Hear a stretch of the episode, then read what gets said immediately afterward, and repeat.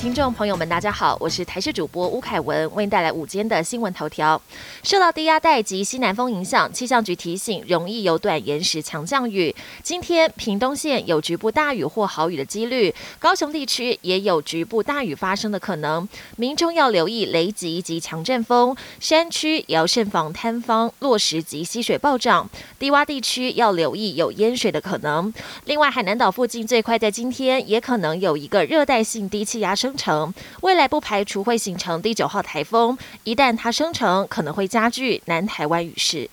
台湾艺人关注东京奥运赛事，为我国选手祝贺，却意外遭到中国网军出征。艺人小 S 接连在脸书上力挺我国冬奥选手，却因此丢了四个中国品牌代言。厂商以维护一个中国原则解约，让小 S 损失估计上千万。天后蔡依林也因为转发羽球国手戴资颖的贴文祝贺，引发中国网友不满。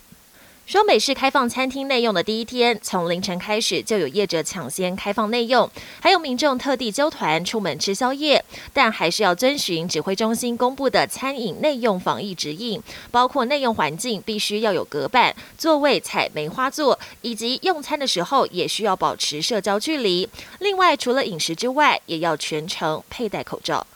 国际焦点：根据丹麦血清研究所周一公布的一份疫苗混打研究显示，第一剂打 A Z 疫苗之后，第二剂无论接种辉瑞或莫德纳疫苗，都能产生不错的保护力。丹麦找来十四点四万人参与混打研究，受试者主要大多是第一线的医疗人员及年长者。他们第一剂都是接种 A Z 疫苗，第二剂改接种辉瑞或莫德纳。结果显示，完成两剂接种的十四天后，染疫几率比没有接种的人降低了百分之八十八。不过，这项实验的研究时间是在今年的二到六月，当时主要流行的病毒株是 Alpha，因此无法论定面对 Delta 变种病毒的时候是否还有相同的防护力。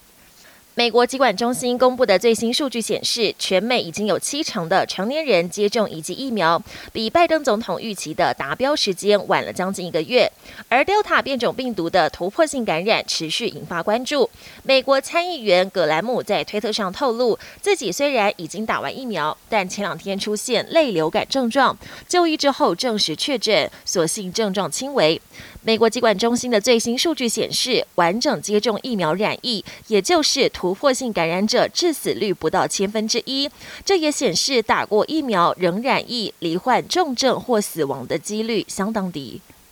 美国体操女王拜尔斯先前因为心理因素退出多项赛事，现在传出她将出战平衡木决赛。美国体操代表队透过推特证实，拜尔斯以及刚夺下个人全能金牌的李一将参加今天下午登场的平衡木决赛。拜尔斯在首日团体跳马失利后，连续退出女子团体、个人全能以及多项个人赛事，现在确定参战平衡木，也让各界十分期待。